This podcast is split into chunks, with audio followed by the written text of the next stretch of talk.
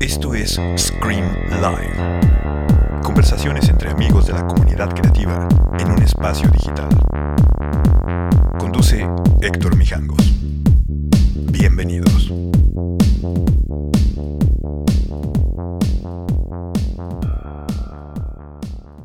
Buenas noches, señores y señores. Esto es Scream Live, es lunes, capítulo 266. Hoy tenemos a Machina. Y perdón por llegar un poco tarde, pero venía en, un Uber y, eh, bueno, pues nada, el tráfico. Los videos nuevos no están todavía en Instagram porque Instagram ahorita no me deja subir. No me ha dejado subir, no me ha dejado subirlos porque traigo un beta. Yo estoy usando el, el sistema operativo 15. Pero, pero, a ver, las playas de Scream están en el Mercadorama. Métanse ahí, ahí las pueden comprar.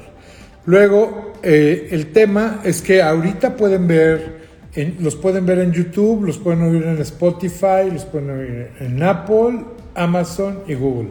O sea, de que estamos, estamos. Eh, la semana que entra yo creo que, que saquen el nuevo beta del 15, ya me va a dejar subirlo, porque ahorita Instagram literal no me deja subirlos. Entonces, bueno, vamos a llamar a Linda y Ángelo, más bien ya nada más los voy a aceptar. Recuerden que Scream Live es todos los días en Instagram y cuando se pueda los voy a subir a Instagram TV, pero mientras tanto pueden, voy a, postear por ahí un link ahorita para que puedan ver todo en- directamente en YouTube o en los podcasts. Vamos a llamarlos. Les recuerdo que pronto sacamos la información de la venta de boletos de Bauhaus para 23-24 de octubre. Pidan ramen y bueno. Hello. ¿Qué ha- Hola chavos. ¿Qué pedo con su internet? Los veo así de... eh. Necesitamos hacer algo con su internet porque los veo friseados y no los oigo. ¿Cómo están? ¿Ya? Más o menos. Ahora sí ya. Ya, ahora sí parece que ya. Ya los veo más guapos. Igual, Se ¿eh? y todo. Eh. Igual. Oigan, perdón, venía, venía chateando ahorita con Linda desde el Uber porque decía, no llego, no llego, no llego, pero sí llegué. Vengo saliendo del Parque Bicentenario. ¿Han ido? El. No, el que está por la Arena México. Ajá. Dicen que está muy bien, Bueno. Vamos a hacer algo ahí en noviembre que se llama Inmersivo. Wow. Muy padre. Oigan, miren, para que vean, para que vean que apoyo el movimiento. Eso Estamos twinning. me parece perfecto. Oye, nada más que a mí cuando preguntan de qué es la M, yo siempre les digo, no, pues es de Mijangos. ¿Está, está mal o qué? No Está es bien cierto. bonita esta playera, ¿eh? Muchas gracias. Qué bueno que te gustó. Le No, me, enca- el me encanta, miren, vean, vean cómo se me ve, se me ve de poca madre.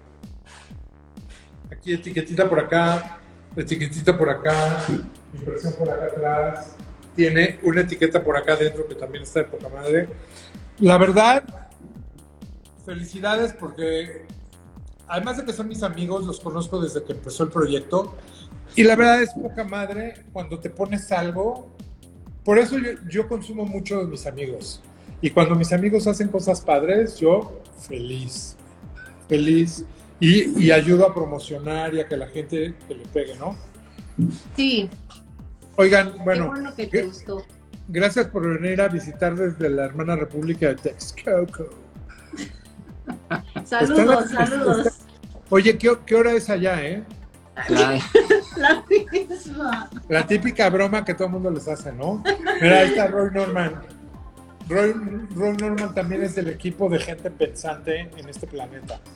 obvio. Saludos a todos. Ah, hay buena. Se, se, se conectó buena banda, ¿eh? Muy bien, ahorita que se conecten más. Porque vamos a regalar de todo, ¿no? Ah, va. Sí, ¿eh? De hecho, de hecho, hicimos un, un cupón un especial. cupón especial. ¿Ah, sí? Se llama Screamy Hango Scream. No, Ah, Scream sí. guion bajo Mijangos. Oye, ¿yo también lo puedo usar o yo no puedo? Obvio. Todavía lo puedes usar. Les vamos a dar el 20%, ¿no? Está bueno, ¿no? ¿En serio? No, pues la neta, buenísimo, ¿eh? Buenísimo. Ahorita vamos a platicar de todo eso. Pero bueno, ah, ¿sabes qué? Está muy padre porque te acuerdas que cuando la 192 y Arca hicieron este libro, a mí me tocó hablar contigo, Ángelo. ¿Sí, sí, te acuerdas? hace que fue 10 años, ¿no? Hace un chingo. Como 9 años, ¿no? No, yo creo que debe haber sido hace como unos 7, 6. 8. Oye, como que te estoy viendo Sí. borroso bien, pero mientras se oigan perfecto, no importa. No, no pasa nada aquí. Ustedes sí me oyen bien, ¿va? Sí. Súper bien. Oigan, bueno, primero que nada, ¿empezamos con el tema romántico o empezamos con el tema de chamba? ¿Qué Chamba. quieren? Romántico, cha- el que sea, ¿eh? Bueno, a ver, primero que nada, digo, hay muchas cosas que yo ya sé, pero eso es lo padre de platicar con tus amigos porque hay cosas que yo sé, pero hay gente que no se las sabe, ¿no? Entonces me, me gustaría preguntarles, ¿cuándo, o sea, cu- cuándo dijeron, puta, me gusta vestirme diferente, me gusta pensar para adelante, me gusta la tecnología, pero me gusta la tecnología y me gusta la ropa? O sea, porque ahí tenemos como un- una forma de pensar paralela, que eso, eso es bien padre y me identifica mucho con ustedes, porque en la época que yo diseñaba ropa no había la tecnología que hay ahorita y mi obsesión de tecnología y de vanguardia y de futuro, pues nada más estaba en la ropa, no, no en los aditamentos que podía tener. Cuéntenme un poco su historia. No, pues, no, tú, o sea, bueno, más que nada eh, nos conocimos en centro y previo a Machina eh, teníamos eh, ya otros proyectos, uno involucrando curiosamente moda, el cual consistía en dar talleres de diseño, moda, mercadotecnia, cine, foto en un reclusorio de la Ciudad de México y pues utilizar el diseño como rehabilitación social de los internos y pues con ellos estuvimos ahora sí que dos años y medio construyendo una marca desde cero, que era una marca Ujú. de ropa, ¿no?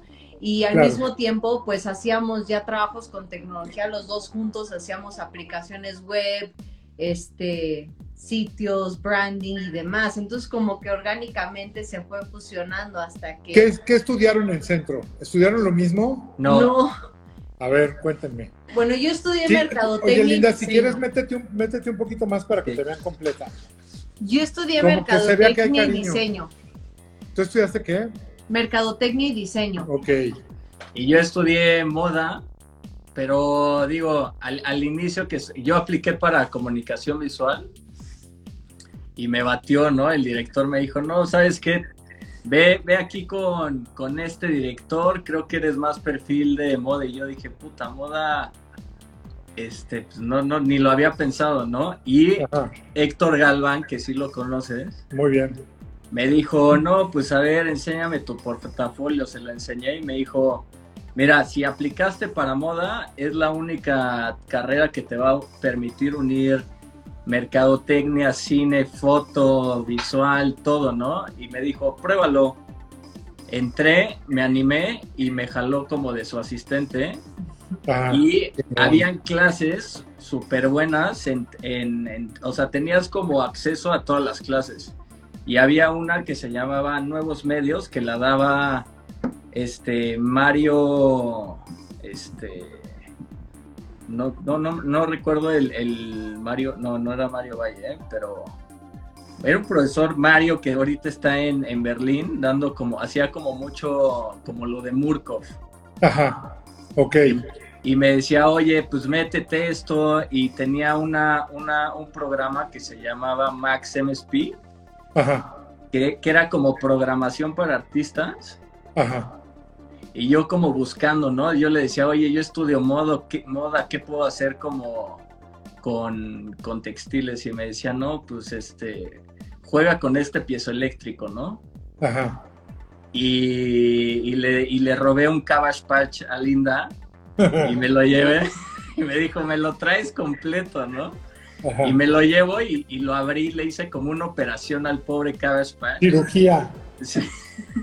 le metí el, el, o el piezo eléctrico como al ombligo.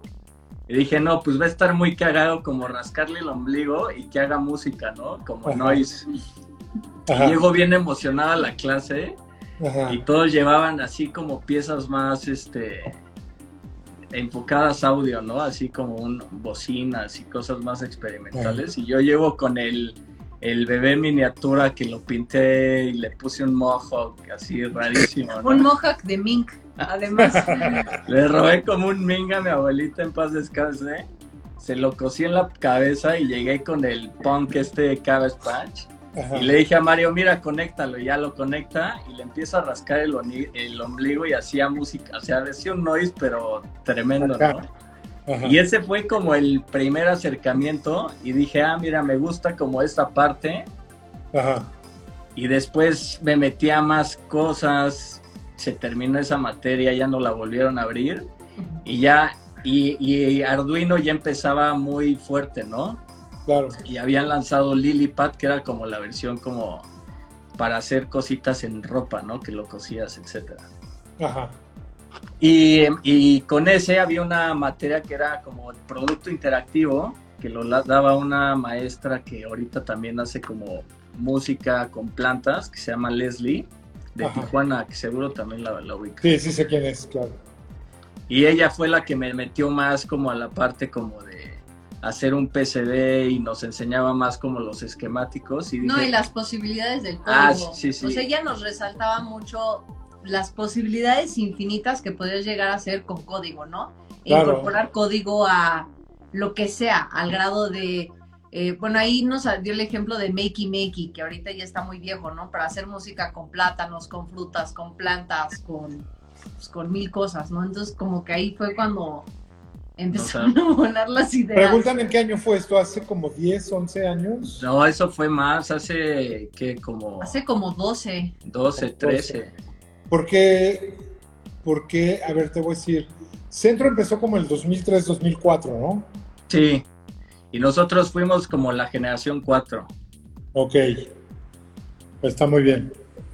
Bueno, y entonces empeza- empezaste a descubrir que la tecnología puede ser aplicada a una, a una prenda y, Sí. que, y que podía tener un uso, no nada más Sí. un adorno. Sí, y después Leslie, que estaba muy metida, me dijo, mira, explórale más aquí en Lilipad, ¿no? Y yo tenía que presentar como pretesis, que era como un MVP, o sea, digamos como un producto mínimo viable que funcionara, ¿no? Ajá, Y le decía a Linda, no, ¿sabes qué? Quiero hacer algo con moda y tecnología, o sea, crecimos con Game Boys, con todas las como consolas de videojuegos. Yo decía, tiene que haber algo como volver al futuro, ¿no? ajá, Y dije, no, pues tengo que hacer algo. Y agarré como la idea esta de hacer dos prendas, que eso fue como en sexto semestre finales, entrando ya como a séptimo. Y hice una radio pirata, que era una locura, ¿no? Esa, esa prenda que era una chamarra muy como Trip de Matrix, una super gabardina de piel, ajá, con unas Ajá. costillas Que ahí. además que, esa- era radio, que además era radio. pirata. Y como los portafolios este, más interesantes se los iban a mostrar a- para que te dieran feedback y llevaron a los dueños y creadores de Pink, Thomas Pink. ajá. Es como esta marca super preppy de, de, De camisas. de y camisas y sacos. Así y la es, sí, directora me dice, es tu turno, vas. Y yo, puta, emocionadísimo, ¿no? Y yo así con el prototipo dije, igual y funciona, igual y no. Y cuando lo conecto, me dice el chavo, "Oye, ¿y ahora qué hago? Y yo, no, pues, selecciona la radio que te aparezca, ¿no? Y le salió como 91.3, ¿no? Las y me dice, estoy escuchando cosas, ¿ahora qué hago? Y yo, no, pues grita, habla, lo que sea. y el cuate empieza a transmitir y no sabía que estaba haciendo algo ilegal, ¿no? Ajá. Porque estaba transmitiendo a un kilómetro al perimetral, O sea, todos los que sintonizaban esa frecuencia, Todos. todos, se les metió ese ruido. todos, todos. Qué chingón, güey. Y Oye, es- eso de, es súper ilegal, ¿no? súper o sea, ilegal, Si te hubieran agarrado no ataque, porque... ¿Eh? Nosotros no sabíamos. más o menos, ¿no? Pues es que decíamos, radio pirata y suena muy padre el proyecto y ya que funcionó, pues estamos como saludos, saludos desde la gabardina. Sí, acuérdense de que, por ejemplo, en, en, Londres cuando había las radios piratas, las hacían desde barcos para que no hubiera como territorio. Era, estoy en mar libre, así no pasa nada. Sí. pero eso nos, nos voló la cabeza, dijimos, puta, si tienes la oportunidad de hacer con una prenda como el vehículo, ¿no? Como esta interfaz, dijimos, tiene que haber algo, ¿no? Y ahí fue donde nació Machina, o sea, como ya el concepto más robusto de, Machina. ¿Quién le puso el nombre? Ese... Pues fue mucha investigación. Él más que nada, pero fue una investigación de mil. Nos tardamos un año entero en, hacer, el, logo, el branding, el todo. Es que lo hacen muy bien. Ustedes hacen todo, hacen los logos, hacen todo el diseño. Todo o sea, nunca contratan un diseñador gráfico para que les dé batalla. O sea, in-house. Sí, todo y, pero ¿y quién diseña? ¿Tú, Linda? ¿Quién es, no, yo ¿quién es la gráfica? No, él. él. Un poco no, pero él, dirige todo el área este, pues, creativa. Y él ha dirigido hacia diseñadores para cada pues imagen que tenemos desde o desde el empaque a, lo que sea, al, diseño. al, inicio fue mucha chamba y sí estuvo un, amigo que, que, está estudiando diseño y dijo, ah, no, pues te echo la mano como para hacerle como la el proyecto y a mí me sirve de tesis y ya lo iba dirigiendo, un buen de brainstorm, o sea, de nombres salieron, ya sabes, 200 y todos decían, ponle tu nombre. Yo decía, no manches, no, qué hueva. O sea, tiene que ser como un nombre corto que lo pronuncien de cualquier forma en cualquier país. O no importa cómo lo digan, siempre tienes que saber de qué te están hablando. Esa era como nuestra idea. Y sí estuvo difícil, ¿no? Y como la imagen viene como de los dibujos esquemáticos y es como un cortocircuito, ¿no? Ajá. La Para que lo vean. Ajá. Como puntos de soldadura. Este, Exacto. Y ahí fue donde ya dijimos, ah, ya agarró más forma, más forma, más forma. Linda sale de, o sea, se gradúa ya en tesis todo, y yo estaba a punto de presentar, y me terminan, o sea, historia larga, corta, me, corren de centro porque me dijeron, oye, no es viable, machina. ¿Quién va a hacer este, ropa con tecnología? Y yo, puta, no, neta, sí, denme chance. O sea, no es fácil, ¿no? Si, si ahorita no es fácil, imagínate hace 11 años, ¿no? Y ya así yo súper este, derrotado, triste y todo, y Linda me dice, mira, métete esta materia. Y nos había dado un, un señor que, que, buena onda, se llama Marcus Dantus, que... Que conozco perfecto. Sale en Shark Tank. Y, y, nos dio una clase cagadísima de emprender emprendurismo, emprendedurismo. Sí, muy clavado él siempre en eso. Súper clavado, pero eso fue como un año y medio antes de Machina, ¿no? Y me lo encuentro de esos días ya que iba como por mis papeles y me dice, ¿qué pedo? ¿Cómo estás? Este, mete tu proyecto que me contaste. Y yo, ¿a dónde? No, ya me fui aquí de centro, no entienden nada. Me, voy, a una me voy a una aceleradora de teléfono y que yo. Me acuerdo. Oye, ¿crees que es moda, es diseño? ¿Crees que a su bodega esta de ahí por Legaria? No, en Guaira, telefónica. Ah, ok, ok. Ah, o sea, hay gente que está preguntando qué es centro. Centro es una universidad. Si quieren buscar información de centro, lo mejor es métanse a su Instagram o a su página y ahí viene todo lo que hay. Es, muy interesante porque es una universidad diferente a todas. Algo, algo que creo, no sé, o sea, no quiero hablar ni bien ni mal de la escuela, pero algo que es muy interesante es la cantidad de gente que traen para dar talleres y pláticas. O sea, de repente es, wow, no mames, o sea, sí es, es impresionante. O sea, sí le gastan ahí. Es una universidad cara, la verdad, pero yo, yo he tenido mucha gente en Noisla, hubo un momento que contraté como a seis de la primera generación. Así ah, cierto. Sí, Lauro, todos esos, güey, Lauro Robles. Sí. Al Mijis, ¿no? ¿Cómo se llamaba? el... Al, ah, sí, al Primis. Al Primis, es que se llama Adriano, sí. Sí. E- ese no salió bien, pero ahí, anyway. Bueno, síguele entonces. Entonces Marcus te dijo, vente a Guaira. Y me dijo, vente a Guaira, es una aceleradora, te pueden meter lana, no pierdes nada.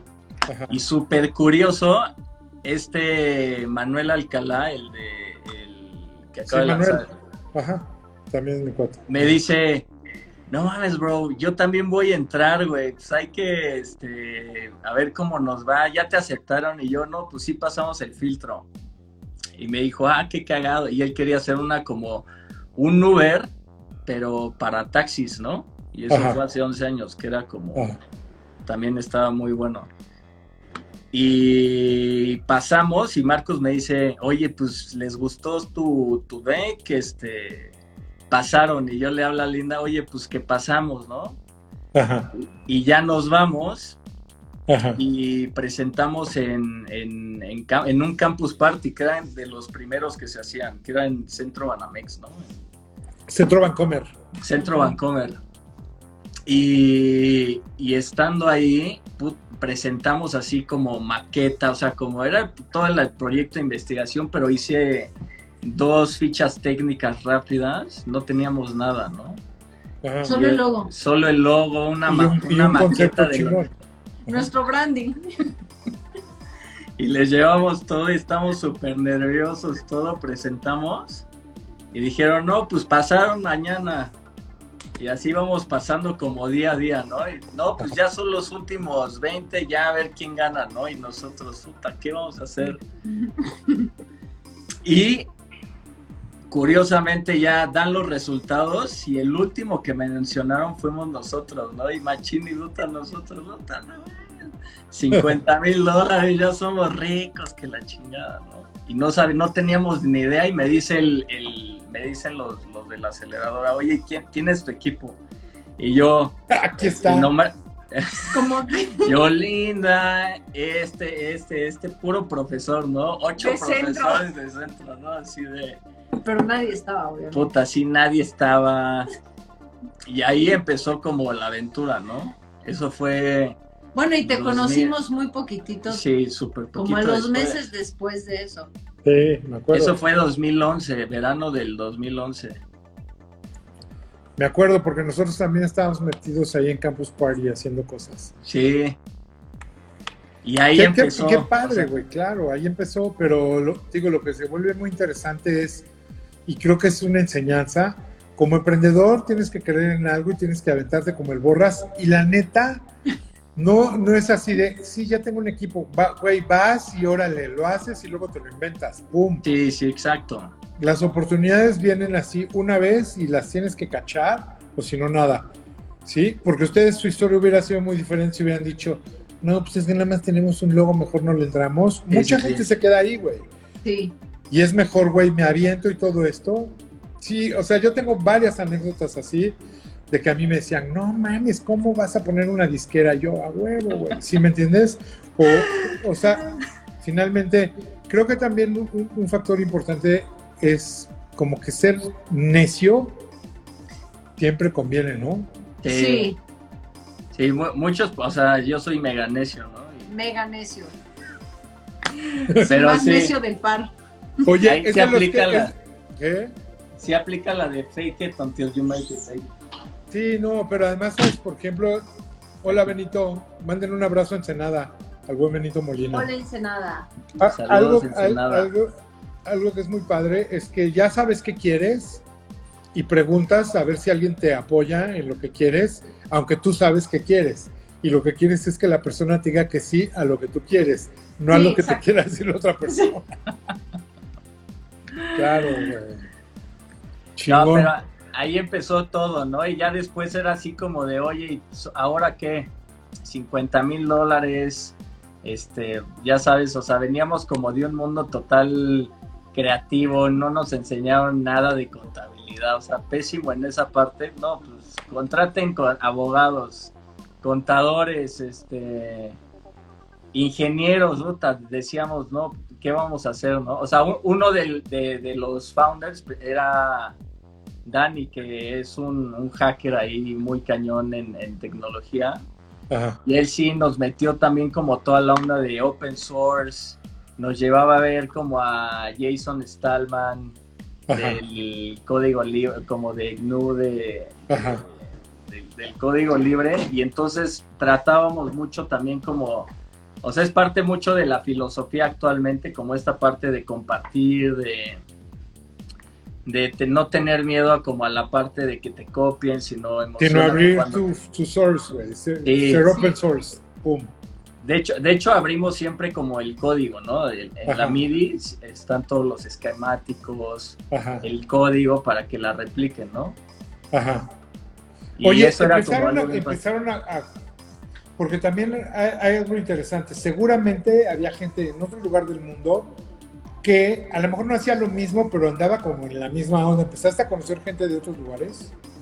Sí, sí, sí, sí, o sea. Bueno, con nuestro primer producto, que era la MIDI Jacket, que, que los que no nos ubican es, era una chamarra que hacía música cuando te movías y Ajá. prácticamente era un controlador MIDI integrado en ropa, ¿no? Entonces, en cuanto lo presentamos en Kickstarter, y no, más bien antes. hicimos una vez un video en nuestra casa de la nada y al día siguiente despertamos y se hizo viral. Estaba en High Beast, en Washington Post, en mil lugares y no, no teníamos ni idea ni qué había pasado. Se cayó la página. Este, y de ahí nos empezaron a llamar por ese producto a presentarlo no. a diferentes festivales, ha estado en museos. Es un producto que hemos querido matar y ya lo matamos y la gente sigue como diciendo, Es como un buen restaurante. Si un chef hace un buen platillo Véndelo. y dice, ya no lo quiero, lo voy a sacar de la carta, la gente llega y dice, oye, pero es que yo quiero comer eso, güey. Y te chingas. así. Pues sí, pero bueno, eso es un happy problem de, de alguna Sí. Sí. Mucho, o sea, ese que era un happy problem, o sea, también al inicio traíamos como una mentalidad muy como, o sea, nos jaló mucho como la parte de, del startup life, ¿no? Como Ajá. de tienes que escalar en chinga, tienes que tener un buen de usuarios, la atracción tiene que... Entonces, nuestro fuerte que era como la parte estética, más como de producto, se quedó más en- estancada y nos enfocamos más como al desarrollo del negocio, al desarrollo de la tecnología per se. Ajá. Y crecimos muy, o sea, la verdad es que sí crecimos muy rápido porque con- presentamos en el Demo Day, Ajá. este, que fue seis meses después, que El era demo como day es cuando presentas a inversionistas, inversionistas y te vendes prácticamente para ver si alguien más te quiere inyectar lana. En San Francisco, ¿no? ¿O en ¿no? fue? aquí en Telefónica. Ah, fue Ese aquí. fue en Telefónica, entonces había puro, ya sabes, este, Mega Godín, este, inversionistas, Puro white collar, ¿no? Sí. Y estaba... Oigan, a ver, quiero, quiero preguntarles algo. Sí. Porque eh, la verdad está bien interesante y nada más tenemos una hora y yo creo que luego vamos a tener que hacer otro porque, porque güey, o sea, estamos en el principio y, y no nos para la boca. ¿Qué, Aquí, aquí. qué, o- qué o sea, dos cosas bien importantes. ¿Qué oían y qué diseñadores eran los que les gustaban en ese momento? Alexander McQueen. Bueno, a ti, ¿no? A mí me gustaba mucho Alexander. Es que yo vi la pasarela, la que me traumó fue la pasarela justo donde sale la mano de robot y empieza a pintar un vestido, ¿no? Ajá. Y se supone que en ese entonces ya estábamos en el futuro. Así como ahorita, que supuestamente ya estamos en el futuro. Pero, o sea, era como lo más futurístico que yo había visto, ¿no? Sí, Ajá. no, o sea, a mí me gusta, me gustaba mucho Hussein Chalayan, ¿no? ¿Qué tal esos desfiles No, cuando sí. las prendas se convertían En o se subían? Ese güey para mí es uno de los güeyes más cabrones, Sí, pero cabrón. ve, lo, lo que es bien interesante es que él quebró. Sí. Ajá. Sí, Y, y de repente decías, no mames, ¿cómo un güey tan chingón puede quebrar? Y es que hay que entender que el negocio es completo. O Sí. sea, una persona creativa, si no sabe desarrollar un negocio, no va a pasar nada. Y luego hay cosas bien chafas con un muy buen negocio que sirven y entonces el mundo está como, como Desbalanceado, raro, ¿no? injusto. Pero esas dos pasarelas de Hussein Chalayan, de cuando se convierten en muebles sus piezas, No, muy- y, y la otra, en la que de repente sale un vestido y se hace cortito y el sombrero se vuelve vestido y Sí, todo sí, eso. sí. Y no, yo lo vi y dije, no, mames, o sea, qué pedo. O sea, y lo que está muy cabrón es que, y ahorita, eh, o sea, dando como clases y todo, te pones a pensar como la ley de Moore, ¿no? O sea, como la tecnología hace 11 años era bien difícil, bien compleja de hacer. Y ha sido tanta la innovación que ha sido cada vez más accesible, o sea, el Internet, la información, la facilidad de manufactura ya no es como hace 10 años, ¿no? Claro. Y este cuate, o sea, lo que hacía en ese entonces era magia, ¿no? Porque, o sea, hacer cosas retractibles, meter el motor, o sea, como la integración, un arte, ¿no? Y que le jalaba, ¿eh? Porque jalaba poca madre. todo funcionaba, así decías, ¿qué? ¿Cómo, güey? Sí. O sea, yo hacía también, Sí, dime, dime, dime. Walter Van Berendonk. Ese también. Puta, ese güey también me encantaba como toda la narrativa, o sea, lo sentía como en cuestión de narrativa a la par de, Alexander McQueen, pero en una cuestión más como mainstream, más como... Más urbano, más, urbano, más urbano y más burlón de todo. O sea, como... Yo una vez me lo encontré, me lo encontré en París en, en, Premier Vision y, y, es mucho... ¿Se acuerdan que ese güey diseñó, por ejemplo, los trajes de YouTube y cosas de ese estilo? ese güey, o sea, cuando lo ves, yo me lo imaginaba así gigante y todo esto, y no, es un güey chaparrito, ah. Gordito, barbón, chaparrito, y así de, ¿qué, güey? Este no es. Pero sí, genio, ¿eh? Sigue haciendo ropa, pero como que se quedó atorado en ese pedo medio cómic, medio acá, ¿no? Sí, sí, y además ya se enfoca más como a dar clases. Sí, bueno, desde ese entonces era director de Amberes, que era como la escuela de, o sea, sigue siendo la escuela de moda, ¿no? La escuela, claro, de haber salido pues, desde Owens hasta puta. No, Sí, no, muy cabrón. Y bueno, eh, esos dos como que nos influenciaban mucho, Acronym, este, a Baby Ape, este, o sea, como, o sea, curioso, o sea, yo crecí como en una cultura de skate, así, porque vivía al retorno siguiente de Val Skate, ¿no? Entonces, desde chavo yo no tenía lana para comprar mis patinetas, mi mamá me decía a los ocho años, vete a, ayudarles a ver si te sueltan un hueso, ¿no? Así como una tabla.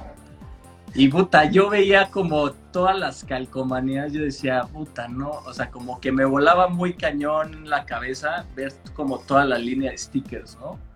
Y luego salió World Industries, este, Blind, o sea, como todas estas marcas que eran como muy visuales yo decía, ¿cómo hacen eso, no? Y eso también como que me abrió Stussy, como toda esta cultura como de skate. Y yo siempre, o sea, como que la traía, ¿no? Así decía, no, pues mira, o sea, como que al final lo traes en tu inconsciente, ¿no? Y esos como gustos los seguías como teniendo, pero sí, como a Baby Nave era como la referencia que, que, más me gustaba en una cuestión más como de streetwear, este, acronym, que se me hacía las chamarras se me siguen haciendo una, una cosa increíble que me empezó a meter como Vortex a una cuestión más como urbana, cuando era más como de performance, como de alpinismo, ¿no? Ajá. Sí, maravilla.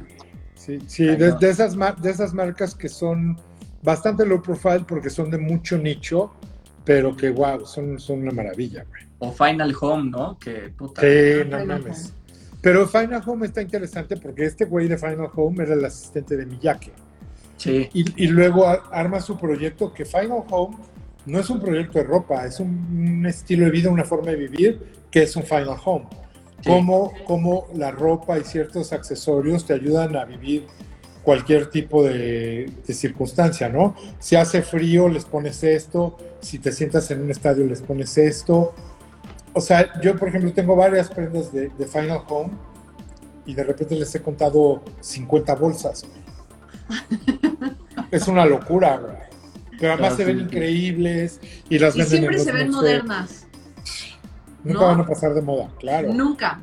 Yo tengo una que lleva conmigo 12 años y cada mm. vez que la uso, ya pues, me chulean exactamente, llama la atención, se ve como de hoy. Totalmente. Sí, y además empieza, cuando te empieza a gustar algo, una cosa te lleva a la otra y empiezas a descubrir a esa cancha que de alguna forma son muy parecidos a ti, ¿no? Porque todos ellos empezaron a hacer cosas pensando exactamente como tratamos de pensar nosotros de hay que resolver este problema y hay que tratar de incorporar la tecnología, ¿no? Y de ahí el Vortex y las telas stretch y las inteligentes que respiran y no respiran y si Sí. te mojas no te, o sea, no te entra el agua y si te da calor y sudas, saca el calor. Es, No, es una no. pero hay, ahí hay un tema interesante. Esas telas casi nunca las consigues en México. Sí. ¿Qué hacían ustedes? No, pues, o sea, esto es súper curioso, ¿no? O sea, había un, yo tenía un profesor que se, que se llama Daniel Mi y él, él hizo toda su carrera en Inglaterra y llegó a dar clases, no sé por qué, un semestre, un mes a, a centro. Me hice muy amigo de él y le dije, oye, te hago un website y tú regálame telas, cabrón. Porque él me, de- me hablaba de Word, que tenía una muchísimo Vortex, ¿no? Ajá. Además porque iba a Inglaterra cada tres meses. diseñaba como así. las líneas de Mark and Spencer, entonces tenía como Ajá. acceso como a todas estas telas Claro. y sí cumplió, o sea, el güey sí me trajo como tapes, este, Gore-Tex, todo y yo puta no mames, así como extasiado teniendo un metro de tela, ¿no? Así de puta, para el prototipo está chingón, ahora qué hago y encontré una tienda que él me pasó que se llama Rocky Woods para todos los que quieran ver. Está en. Denver. Ah, no, Denver, sí. Entonces viajo a Denver y yo le escribo a este cuate, ¿no? Al dueño y me dice, no, pues este, Mr. Antonio, que la chingada, voy por ti. No, puta, Denver no era Denver, o sea, estaba dos horas de Denver. Este, me fui en un taxi, no tenía ni idea y llego y el cuate así de... Y el señor Antonio, no, pues yo soy... Puta, pensé que tenía 50 años, güey. ya tenían a todo ese equipo como como a la atención de nosotros, así porque les mandamos como lo que estábamos haciendo y todo, y la verdad es que eso siempre nos ha ayudado, ¿no? Como el sitio y toda la imagen. Ajá. Entonces me dice, no, pues mira, este es mi almacén, escoge. Ajá. Y me, le dije, oye, quiero Gore-Tex. Y me dice, como tal, no tengo Gore-Tex, o sea, pero tengo lo mismo. Sí, porque es- Cortex es una marca. Es una marca, exacto, como un licra, ¿no? Ajá. Y me dice, pero tengo todo esto, puta, no, o sea, haz de cuenta que yo me volví loco. Disneylandia, güey. Sí, no, yo, oye, dame este, este rollo. No, pues traíamos funding, entonces yo así de puta, yo compro este rollo, güey, este, este, este. Y me traje como 70 rollos. No, No. y se volvió nuestro proveedor por, Sí, por como muy- un año. Sí, mucho uno o tiempo. dos años. Uno o dos años. Lo que pasa es que eventualmente conforme pedíamos, lo atoró aduana, ¿no? Porque además, ¿qué es esto? Este, telas Sí, no, e- horribles. e- esa vez estuvo súper curioso porque le dije a mi mamá, oye, ¿no quieres ir de vacaciones? Mi mamá, no, sí voy. Y yo, oye, pero te voy a comprar unas maletas. No, pero si no llevo tanto. Y yo, no, no, no, tú no digas. Y ahí yo estoy como loco envolviendo los rollos, ¿no? Así de... De Fayuquera No, tu mamá en el aeropuerto. Para envolverlo. Sí, no, lo saqué del cartón, así imagínate, en un cuarto. Y a yo doblar. doblándolo, súper poca, ma- planchándolo, No, y muy comprimiéndolo. inconsciente, o sea, eso lo hicimos muchas veces, Sí, la no. verdad. O sea, también una vez hicimos, bueno, yo fui a Nueva York, no sé a qué, a dar una conferencia y fui a comprar cierres que aguantaban el agua, YKK, este, color mate, no sé qué, y compré como 350 o una cosa así ridícula No, que sí, era overweight, me querían parar y nada más iban a salir puros cierres, Así- más un pantalón. este es Fayuquera de cierre. Sí. Pues así los empezábamos a traer. Ajá. No, buenas historias ahí en, en- en el contrabando de la Fayuca, ¿eh? Pero Todo para llegar a la imagen que queríamos. sí, es, Es que, es que justamente es eso. Porque hay mucha gente que dice, ah, esos cierres los consigues aquí en México. Nel, güey. O sea, no. Y menos un cierre que cierra perfecto y que a la hora de que cierra ya no le entre el agua. y que no se ya sabes. atora. Le gusta darle un cierre. Güey, Sí, va a ser así este prototipo con cierres mexicanos, no. telas del centro, así, pero del futuro.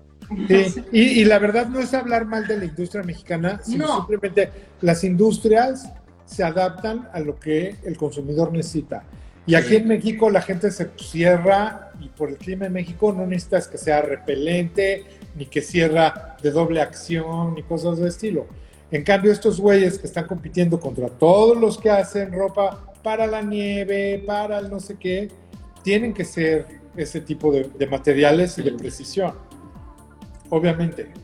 Pero sí, sí lo entiendo perfecto, pero sí sé el placer de subirte un cierre así con dos dedos a cuando estás así de, "Puta, no cierra y Sí, o, o lo peor es cuando no te lo puedes quitar, güey. Eso, eso sí es lo peor. Oye, Oye, bueno, entonces, estuvieron con este cuate, con todo eso que trajeron, ¿hicieron una colección o se hicieron Sí, ya sí, una no, producción? no, sí. Sí, o sea, fue como la, el lookbook, ¿no? De lo que fue el, Sí. prim- el primero. Y que eran como, o sea, sacamos, o sea, sí era como, yo creo que fue como el tiempo donde más trabajamos, o sea, como un ritmo así de non-stop, este, 20 22 horas, una cosa así diario, todos dormíamos como en, la, en el mismo depa, todos, una locura.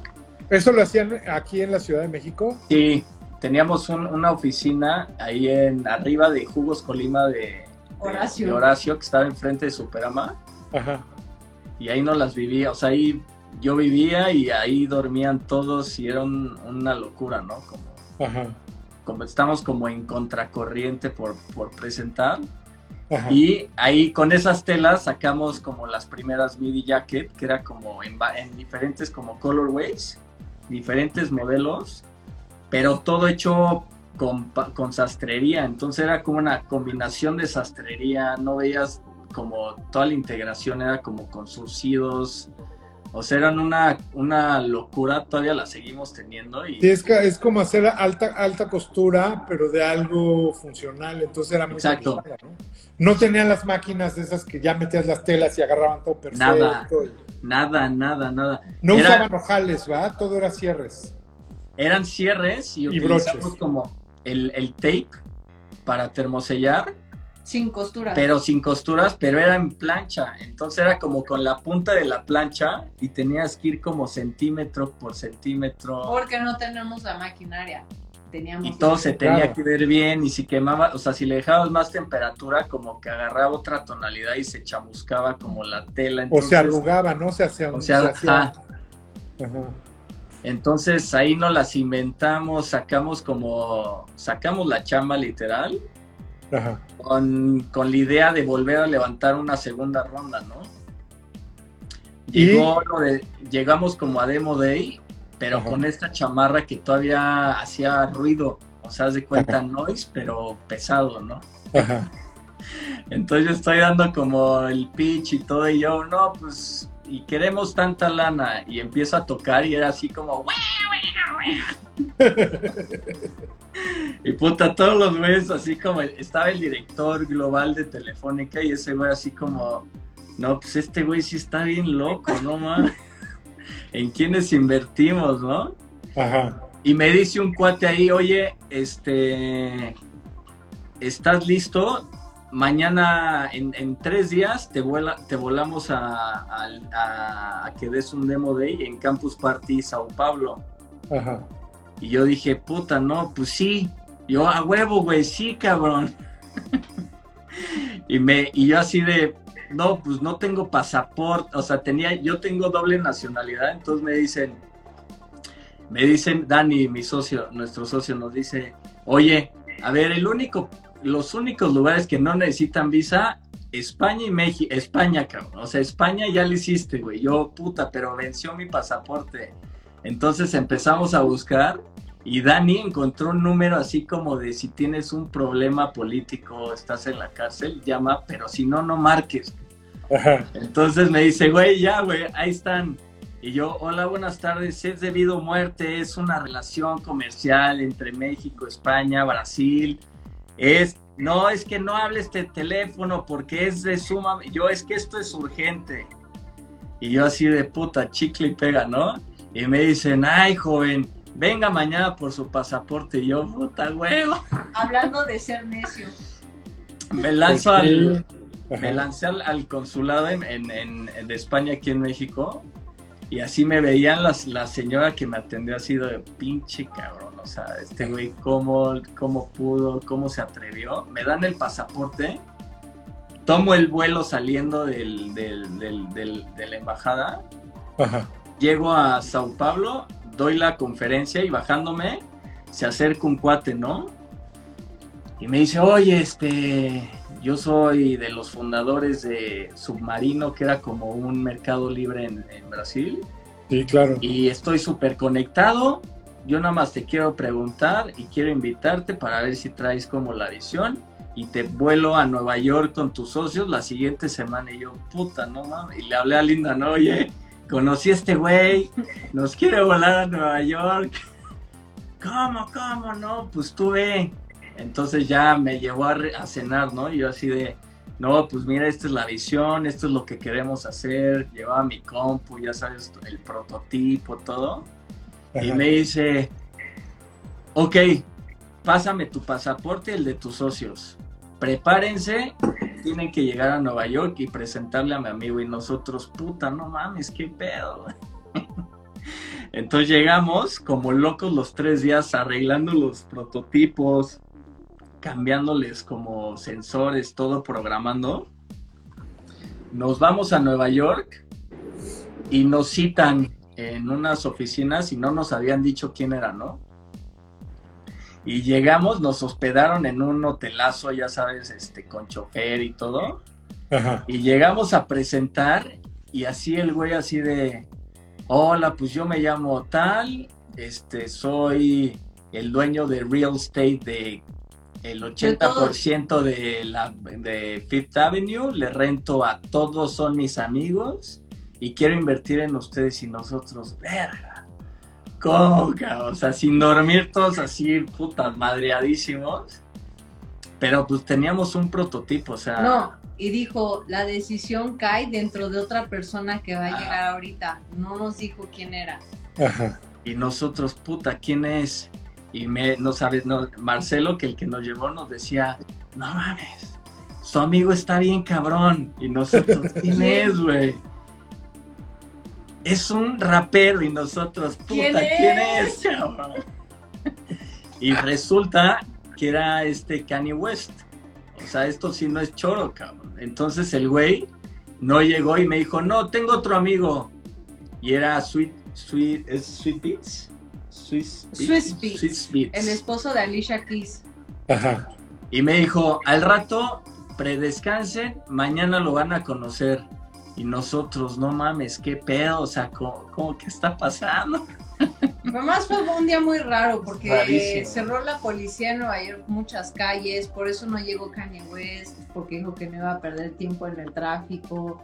Ajá. Nuestro prototipo estaba súper mal. O sea, sí, apenas si Sí. funcionas. En el demo funcionó, que eso era como lo importante. Sí. Y dijo, váyanse a dormir, que se ven que están destrozados, ¿no? Entonces ya llegamos, nos dormimos, nos despertamos casi al otro día y vemos un sobre. Y vemos en el sobre y era una cita. Y nosotros, puta, no mames, sí es con él. Y le hablamos a Marcelo y dice, es una super sorpresa. Y nosotros no dormimos de la emoción, preparando el pitch, todo. Ajá. Y llegamos y era en el edificio de Louis Vuitton. Ajá. Y nosotros, puta, no mames, este güey no creo que esté aquí. Y nos dice, no, con él ya no la van a tener, pero la van a tener con el Chairman. el chairman de Louis Vuitton. Y nosotros, no mames. Entonces vamos subiendo y puta, yo iba nerviosísimo, pero es nervioso es poco. Nos pasa el asistente una super oficina y dice, nada más tienen 15 minutos, sean precisos. Y yo, "Era". y me dice, este es el, este es una mesa así, no lo vayan a usar de escritorio. Y Dani me dice, a la verga, güey, hay que usarlo de escritorio, así pinche caja como de madera viejísima, súper antigua. Nos traen de tomar agua, prendiendo el prototipo y yo del nervio volteo, güey, y tiro el vaso de agua en la compu, güey, y en la mesa, cabrón. No. En eso va entrando este güey, yo limpiando y secando el, el- en la mesa de él con la Ajá. chamarra. Entonces, puta, sí, Dani, no, fue la chamarra. Puta, sí, así de puta, ¿cómo paro el pedo? Y agarro una caja, una super caja que hicimos super manual con unos jeans y una playera. Era, no, era prototipo de, de lo que iba a ser nuestro nuestro empaque ya para productos y así. Y le dijo, le dije, mira, te lo trajimos a ti desde México. Y el güey, wow, wow, amazing. Y empezó a decir que su, o sea, que le empezamos a enseñar como el branding, ¿no? Así como, mira, este es el branding, hay todo un lenguaje de circuitos, de iconos y todo. Y este, y él me empezó a hablar que qué increíble, que era como, como este Star Trek, eh, como la parte como de crear como un idioma, un lenguaje, y se desvió. Entonces el güey se desvía y Dani está como reseteando la compu y todo. Y timing perfecto, el cuate así de, oye, y a ver. Y puta, Dani dice, no, pues este es y nosotros, y el cuate, me la puedo poner y yo, puta madre, o sea, como que las hacíamos grandes, pero este güey está gigante. Entonces, si, desco si tantito hacía, rompió un cable, una conexión y valíamos madre. Entonces la pone y le empieza a picar y se emociona y nosotros, ¡ay, veo! Pero puro noise. Se la, sí, bueno, era noise, pero como que agarró el pedo y dijo, mira, pues están en muy super mega early stage, van en súper buen camino y si lo logran hacer, puta, la van a reventar. Este, pero yo paso y nosotros, puta madre, no, pues la neta, super experiencia y regresamos, nos enfocamos como en el, en el producto, en el prototipo, etcétera, y lanzamos un Kickstarter y de ahí otra, otra vez una curva para arriba, ¿no? O sea, y de ahí una línea de happy problems casi muerte, este, como de, como de varios meses, pero justo como que nos iba presentando como esta serie como de, de conocimientos para tener el know-how que queríamos, que era producción, desarrollo, dirigir, o sea, como a ingenieros que es un pedote, o sea, como creativo tú dirigir un ingeniero no hablas el mismo idioma, ¿no? Entonces, eso sí era como un tema bien difícil, ¿no? Como al inicio de, de cómo lo transmites, cómo llevas como tu visión a alguien que está como en un mundo totalmente cerrado de código. Entonces, pues de ahí en fuera fue como una, un sinfín de aprendizajes, de, de vivencias, pero sí, la Media Jacket nos llevó a, a, todas las partes del mundo a dar conferencias, a Wired fuimos, este, a, mil lados. Y, y, al final fue como un fracaso, pero al final como el, la mejor inversión, ¿no? O sea, como aventarnos a desarrollar algo de nicho. Sin experiencia. sin experiencia, que no tenía nada que ver con funcionalidad ni, y con un tema de resolver como un problema como tal, era más bien como un instrumento wearable, pero que se veía poca madre y al final tenía estas telas rarísimas. Y, y eso fue lo que nos, nos, nos propulsó a, a, llevar y a, y a, conocer mil y una gente que nos abrió puertas en, a lo largo de, de la Obvio.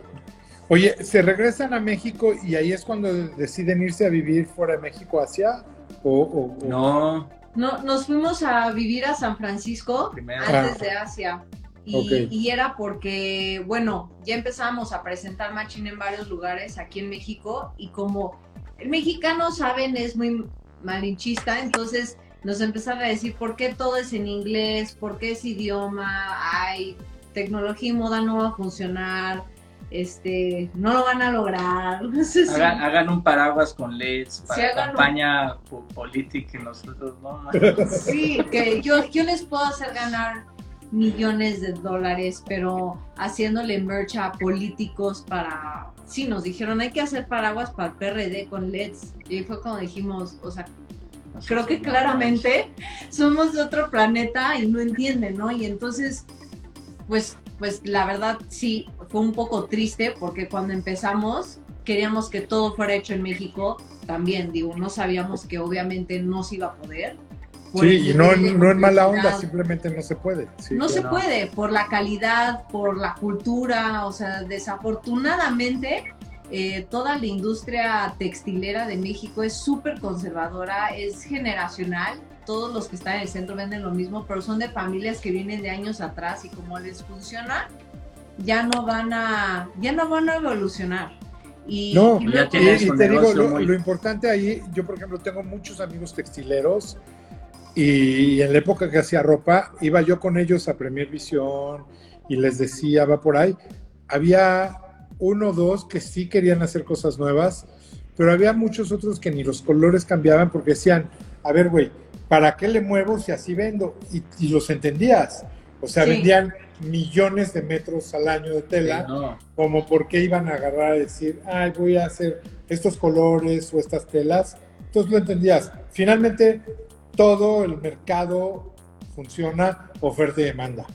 No hay forma de que se pongan a hacer eso. En cambio, hay los clavados como, como Scholler y ese tipo de fábricas que, güey, esos güeyes tienen que estar inventando cosas todos los días. y tienen, tienen clientes como Nike que llega y les dice, cómprame, más bien véndeme miles y miles y miles de metros para el tenis, para la chamarra, para el accesorio, para todo esto pero lo entiendo perfecto. Entonces se fueron a San Francisco y ¿qué pasó en San Francisco? Y, de, una vez les voy a decir, tengo como siete minutos y lo que hacemos, ¿podemos seguirle el jueves? Sí. Hoy es lunes, martes, miércoles, el jueves podríamos seguirle. Porque creo que sí va para va largo esto. Y está lo dejamos en San Francisco. Lo dejamos. a ver, cuéntame. reporte, mi gente. Eh, cuéntame San Francisco rápido y si nos ah, quedamos a media. Bueno, yo lo voy a contar. Pero cuéntale de River, que está padre. Sí, o sea, estuvimos un año y el motivo por qué estuvimos ahí es porque, bueno, un fondo de inversión que estaba eh, en ese entonces era el fondo de inversión más hot de, de San Francisco y Estados Unidos, porque invertían en empresas que fueran extremadamente futurísticas y con alto enfoque en tecnología. Entonces invirtieron en en Tesla, invirtieron en SpaceX, invirtieron en otras de agricultura y así, ¿no? Y entonces nos llamaron a nosotros y nos dijeron, creo que ustedes encajan en el perfecto perfil, la cuestión es, ¿se quieren venir a vivir a Estados Unidos? Porque esa es la condición. Sí, sí, vengan mañana, ¿ok?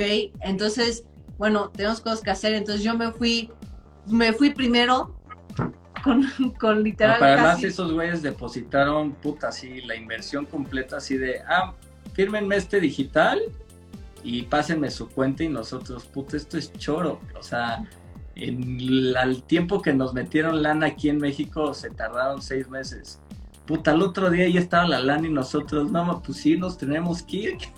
Entonces, pues, se fue, ya yo, lo yo la alcancé y ahí fue otra, otro... Sí, no, pues ahí conocimos a mucha gente, aprendimos muchísimo, porque ahí pues pues, juntarte con gente de Google, de Facebook, de YouTube, con todo este ecosistema emprendedor.